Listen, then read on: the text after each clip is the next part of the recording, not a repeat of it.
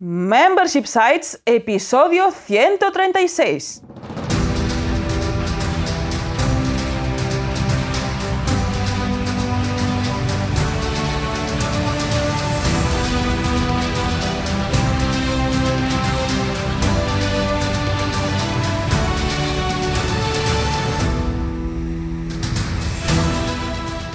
Buenos días, ¿qué tal? ¿Cómo estás? Bienvenida y bienvenido a Membership Sites, el podcast en el que compartimos contigo todo lo que sabemos sobre membership sites, ingresos recurrentes y negocios de suscripción. Tras el micro, servidores de ustedes Jordi García Cudina Hola, ¿qué tal? y Rosa Suñé Barniol, cofundadores de Bicicleta Studio, nuestro estudio de diseño y desarrollo WordPress especializado en membership sites. Buenos días, Jordi, ¿qué tal? ¿Cómo estás? Pues aquí estamos, encantado de la vida, hoy con un temazo, un tema súper, súper interesante, porque vamos a hacer funcionar todos esos membership sites que tenemos en cartera. Así que venga, vamos al lío, un episodio, yo creo que muy, muy interesante, vamos a aportar bastante, bastante valor. Pues venga, vamos a empezar. En este episodio 136 de Membership Sites te daremos algunas claves para que tu Membership Site funcione de maravilla. Pero antes recuerda que en Bicicleta Studio somos especialistas en Membership Sites. Por eso te ayudamos a conseguir ingresos recurrentes creando la web de tu negocio de membresía para que vivas realmente de aquello que te apasiona. Entra en bicicleta.studio y cuéntanos tu proyecto. Juntos haremos realidad tu membership site. Y ahora sí, ya vamos directos al tema de la semana. Y hoy hablaremos acerca de aquellos aspectos clave que debes tener en cuenta para que tu membership site funcione desde el minuto 1. De hecho, desde tema, el ¿eh? segundo, cero. Qué tema, qué tema más interesante, la verdad es que sí. Muchas veces nos preguntan, oye, eh, danos algunas claves, algunos tips, a veces cuando nos entrevistan en algún podcast, ¿no? Y, danos algunas claves, algunos tips para que un membership site funcione, para que una membresía funcione, Ujú. para crear una membresía de éxito que desde el principio pueda captar suscriptores. Evidentemente, nadie tiene la clave, evidentemente, Exacto. nadie tiene la solución perfecta, las siete claves infalibles para que tu membership site funcione, bájate este PDF Lead Magnet. No, evidentemente esto no existe. Lo que sí podemos hacer, y esto vamos a hacerlo en este episodio 136 de Membership Site, es darte desde nuestro punto de vista, lo que vemos con nuestros proyectos, con los proyectos de nuestros clientes, es aquellos tips, aquellos conceptos, aquellas estrategias, aquellas acciones que puedes llevar a cabo que seguramente te van a ayudar a ir a esta, en esta línea. ¿no? esta línea de que realmente una membresía funcione. Al final depende de muchos factores, porque depende de ti, de tu propuesta de valor, del público objetivo, del mercado, de mil factores. Pero sí es cierto que hay algunos puntos, que son los que vamos a ver en este episodio, que si los llevas a cabo de forma correcta, va a ser más fácil, efectivamente, que puedas llegar al éxito con tu sitio de membresía. Entonces, vamos a empezar, vamos a ir uno por uno y comentaremos pues, estos puntos y vamos a desgranarlos un poquito para que lo tengas más claro, ¿vale? Para empezar, primer punto que consideramos bastante necesario para que un membership site funcione bien, que es elegir un nicho.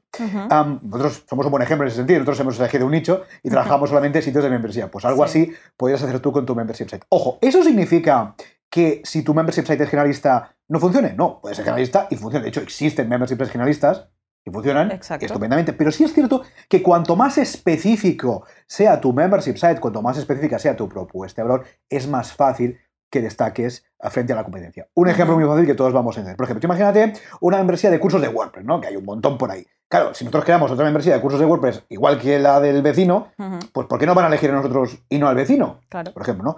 O una membresía, membresía de formación en, no sé, por ejemplo, en En cultivar plantas en casa, por ejemplo. cultivar plantas. Claro, imagínate, una membresía de formación de plantas. Claro, sería muy genérico. Pero de cultivar plantas en casa o de un Plantas huerto urbano. Claro, ya es otro tema. ¿no? Es- Es la forma que tenemos de diferenciarnos y eso lo hacemos en el estudio. Nosotros mismos, ¿cómo nos diferenciamos de los 50 millones de estudios, agencias, freelance, emprendedores que se dedican al diseño y desarrollo web? Bueno, pues básicamente enfocando nuestro servicio solamente al nicho de los membership sites. ¿Y cómo nos podemos especializar? Pues bien, nos podemos especializar por modelo de negocio. En este caso, ya sería una especialización de per se, porque claro, sería especialización por modelo de negocio y membresía, con lo cual Ujú. ya es distinto a un modelo de negocio, por ejemplo, de venta de producto y servicio pago único, con lo cual ahí nos especializaríamos. Luego nos podemos especializar por propuesta de valor. Es decir, mira, claro, nosotros solamente nos especializamos, lo que decía Rosa, ¿no? En, eh, formación para cultivar nuestras plantas en nuestro jardín urbano, Ujú. por ejemplo, ¿no? Por ejemplo. Exactamente, nuestra propuesta de valor en sí ya sería la especialización. Ujú. Y también nos podríamos especializar por otro aspecto que es por el público objetivo. Eh, por ejemplo, atacar solamente a, por ejemplo, ¿no? a emprendedores de X edad a otra edad, o, por ejemplo, personas que les gusten concretamente, que viven en grandes ciudades, luego hablaremos de público objetivo, ¿eh? de grandes ciudades y que quieran tener un huerto urbano. Es decir, también nos podemos especializar en ese sentido por público objetivo. Con lo cual, nuestra recomendación siempre va a ser y es así, porque nosotros lo estamos viendo en propias carnes, que te especialices, porque eso te va a hacer realmente destacar frente a la competencia, porque hay mucha, mucha, mucha competencia, a no ser mm. que tu tema ya sea tan nicho que no tengas, pero es verdad que, mm, en fin, si no va, a haber mucha competencia, con lo cual especializarse en ese sentido es una muy buena opción. Y relacionado con esto de especializarse, otro aspecto muy importante es que defines a tu público objetivo. No, qué complicado. Claro, esto es muy importante y muy difícil, porque deberíamos decidir a quién vamos a dirigir nuestra propuesta de valor. No, a todo el mundo, bueno, a todo el mundo, pero a todo el mundo, ¿quién? Eh, vamos a ver, vamos a afinar un poquito más, ¿no? Para empezar, una primera segmentación dentro del público objetivo podría ser decidir si nos vamos a enfocar a B2B o a B2C. ¿Esto qué significa? Pues si nos vamos a enfocar a otros profesionales, otras empresas, otros autónomos que también ofrecen productos y servicios al cliente final o directamente nos vamos a enfocar al cliente final. Por ejemplo, vamos a hacer un ejemplo con las membresías de nuestros clientes. Por ejemplo, tenemos recientemente una membresía que hemos lanzado desde el estudio que es Bombero Ninja. Bombero Ninja es una membresía de formación para opositores a bombero. Evidentemente es cliente final. Digamos, no es una empresa que luego vaya a vender un producto o un servicio gracias a esta membresía. No, es directamente pues cliente final. Por ejemplo, esta membresía cliente final podría ser artetejil.com, también hemos desarrollado desde el estudio, y artetejil.com se dirige a personas que quieren aprender a tejer. Exacto. Pues, cliente final en ese sentido. Bien. Pero, por ejemplo, también podríamos estar hablando de la membresía de Marina de Sandovares, marinasandovares.com, otra membresía que hemos lanzado desde el estudio, se, dirige a profesionales de community management, a personas que quieren ofrecer sus servicios de community manager, con lo cual, bueno, ahí estaríamos en un B2B. Con lo cual, esa es la primera decisión que tenemos que tomar respecto a nuestro público objetivo. Aquí nos vamos a dirigir a otras empresas, a otros profesionales o a cliente final. Bueno, vamos a decir eso, ¿vale? Luego deberíamos definir un poquito a nivel demográfico cómo va a ser nuestro público objetivo, qué sexo va a tener, qué edad va a tener, qué idioma habla, dónde vive, etcétera, etcétera, etcétera. Eso es importante tenerlo claro. Va a ser una persona que viva, como decíamos antes, ¿no? En una gran ciudad o va a ser alguien que viva en un entorno rural, van a ser millennials de 18 a 30 años, van a ser ya personas quizás de, de 50 a 65, lo que sea. Es algo que teníamos que tener claro. Ojo, cuidado. Puede ser que empieces con una idea y luego tengas que cambiarla. por ejemplo, empezamos con un par de públicos objetivos y nos hemos dado cuenta que hay uno, con lo cual es algo que puede variar en el tiempo. Exactamente, en este caso el público objetivo es muy abstracto al principio, porque realmente es lo que nosotros suponemos e imaginamos empezando precisamente con estas clasificaciones, ¿no? Que puedes dirigirte a público final, que puedes dirigirte a otro negocio, etc. Y ahí se va conformando cómo realmente creamos a una persona, ¿no? A un buyer persona. Y ahí es ver si realmente estábamos acertando con esta definición más abstracta, preguntando ya a las primeras personas que se vayan añadiendo a tu comunidad. Bueno, esto vamos a hablarlo más, adelante, creo. Pues a estas primeras personas que te vayan siguiendo puedes ir definiendo todavía mejor este público, porque ahí ya, ya tienes personas reales, ya no es solo una imaginación, digamos, o una hipótesis que estás creando encima de un papel. Totalmente, es muy, muy importante hacerlo, pero como decimos, ¿no? Es posible que lo que tú pienses hoy sea un poco distinto el día de mañana. Y otro aspecto bastante interesante que deberíamos eh, tener claro de nuestro público objetivo es tanto su nivel socioeconómico como sus hábitos de compra o de consumo. ¿Nos vamos a dirigir a una persona con alto poder adquisitivo, con un poder adquisitivo medio, con un poder adquisitivo bajo? ¿Nos vamos a dirigir a una persona que está acostumbrada a comprar em, habitualmente en el entorno digital? Si no, es algo que tenemos que tener en cuenta. Y aquí me atrevería a añadir incluso los hábitos de consumo. Por ejemplo, si tú creas una membresía de contenido, saber en qué ritmo va a consumir ese contenido pues tu público objetivo. Porque a lo mejor tú piensas lanzar, me invento, dos cursos a la semana y tu público objetivo solo va a consumir una clase. Ahí tendríamos un problema. Esto también es importante pues saber identificar pues esta frecuencia y a quién te diriges, porque te va a fijar exactamente la frecuencia, la longitud del contenido, qué tipo de contenido, si prefieren vídeos, si prefieren textos, si prefieren... Yo creo que en este, en este tipo de membresía, en la de contenido de formación, pues es bastante fundamental conocer a este público, a este usuario final al que te vas a dirigir. Totalmente. Luego otro aspecto bastante interesante, y vamos a hablar ya del tercer aspecto, tercer tip que podemos hablar en este caso respecto a aquellas estrategias, aquellos, aquellas acciones que puedes llevar a cabo para que tu membresía funcione, es definir tu propuesta de valor. En este caso nos centramos en membresías. Vamos a decir, ¿de qué va a ser nuestra membresía? Básicamente es eso. Va a ser una membresía de producto, ya sabes, vamos a repasarlo brevemente. Membresía de producto ya sabes que es un producto físico digital que entregas a tu cliente. Si es físico, por ejemplo, te puede ser un Discovery Marketing, por ejemplo, típica caja sorpresa, ¿vale?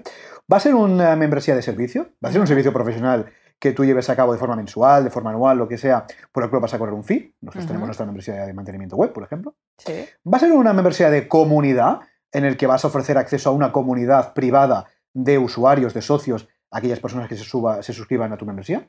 O finalmente va a ser una membresía de contenido, la más típica, ¿no? Vas a ofrecer acceso a un contenido restringido a todas aquellas personas que se Ujú. suscriban. O incluso va a ser una membresía híbrida. ¿no? Claro. De contenido, más servicio, más comunidad. Bueno, pues esa propuesta de valor es importante que la tengas definida. Y es evidente que para definir la propuesta de valor, primero tenemos que haber decidido el nicho en el que vamos a operar y, desde luego, tener claro a cuál va a ser nuestro público objetivo. Porque si sabemos el nicho y sabemos el público objetivo, va a ser mucho más fácil definir nuestra propuesta de valor. No sabemos ni qué nicho vamos a trabajar, ni cuál es nuestro público objetivo, evidentemente no vamos a poder ofrecer una propuesta adecuada y alineada a estas personas. Con lo cual, el tema de la propuesta de valor es muy, muy, muy importante. Ujú. Y ahí es definir unas bases, ah, diríamos unos pequeños rasgos y a partir de ahí trabajarlos y evolucionarlos, porque seguramente vas a ver que de cuando empezaste, en el minuto cero, en el segundo cero, al cabo de un año habrá, habrá habido cambios, habrás sufrido cambios este público objetivo, esta propuesta de valor, porque se va adaptando a la realidad. Totalmente.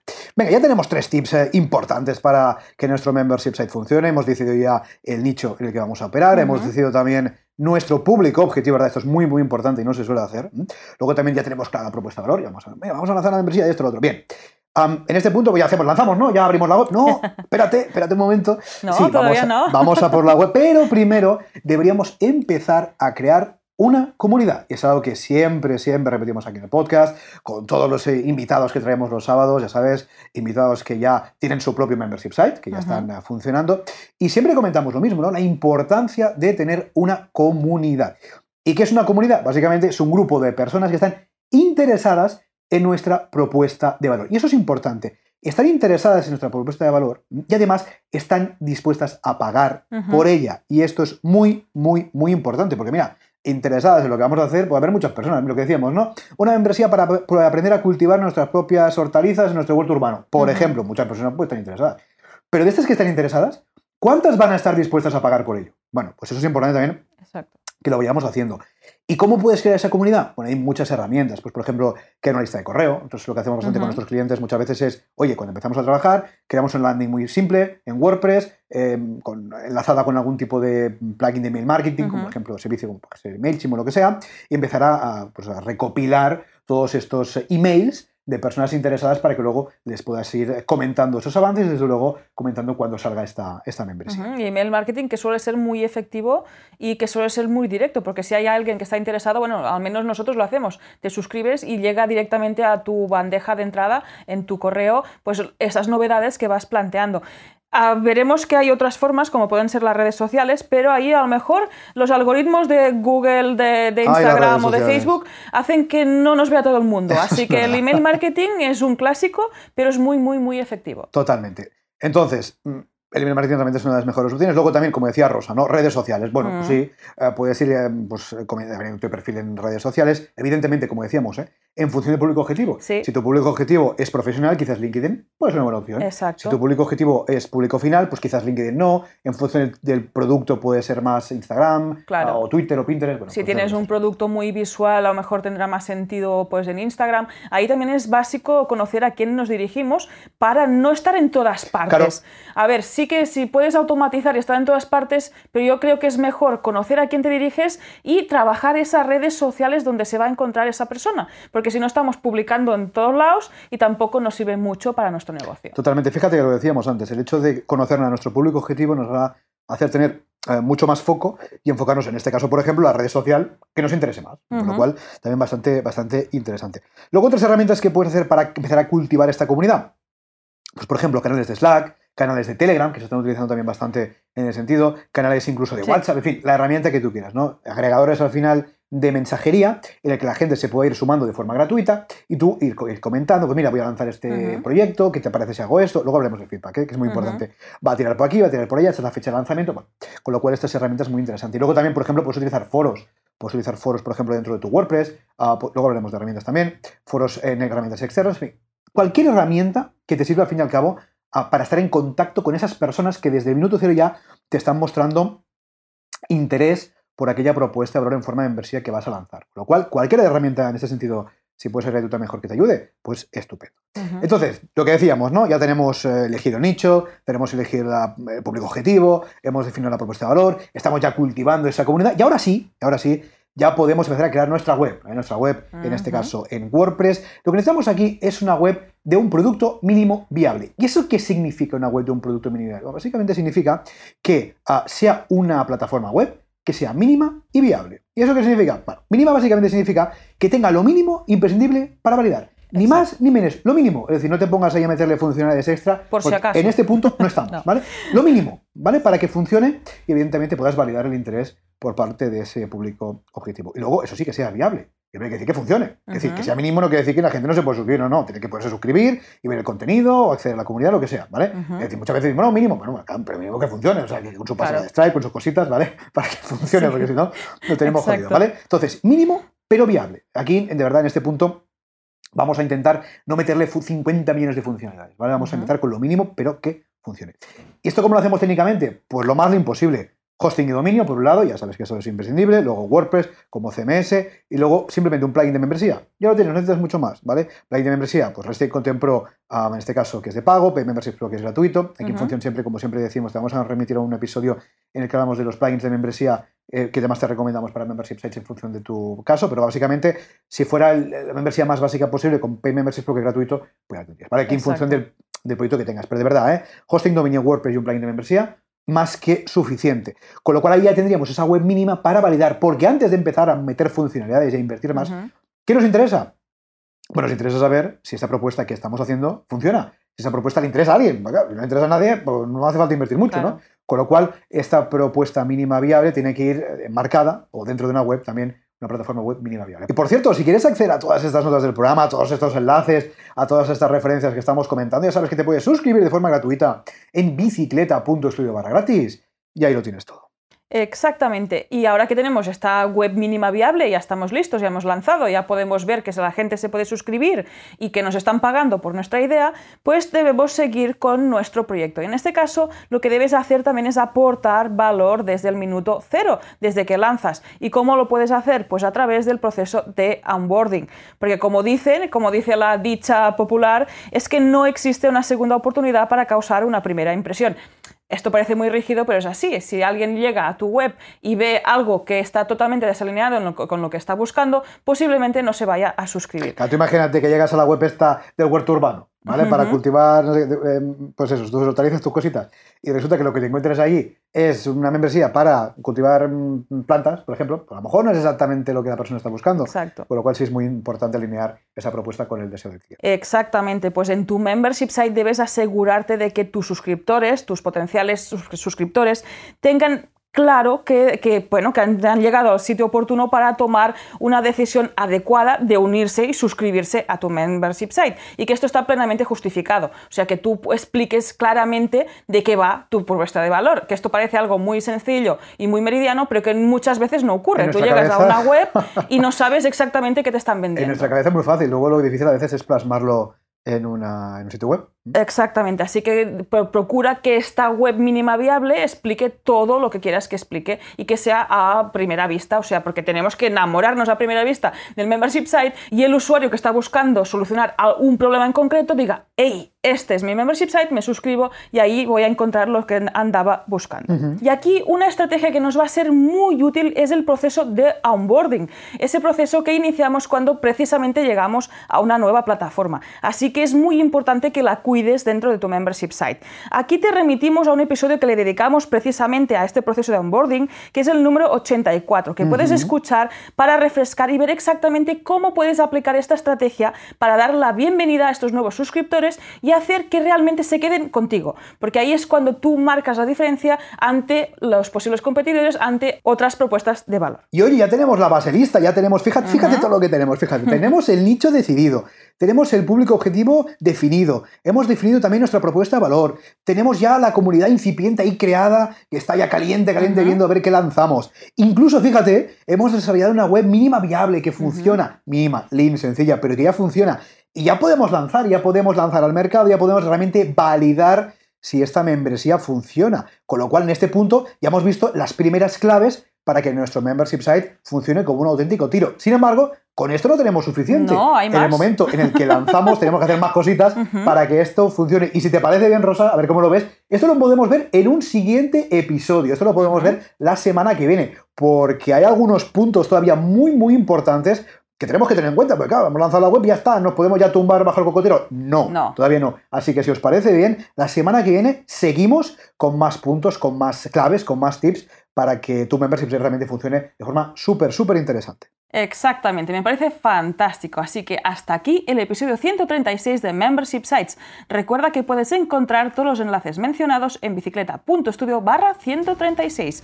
Gracias por tus valoraciones de 5 estrellas en iTunes, por tus comentarios y me gusta en iBox, por seguirnos en Spotify, por compartir este episodio en las redes sociales y por suscribirte en bicicleta.studio barra gratis.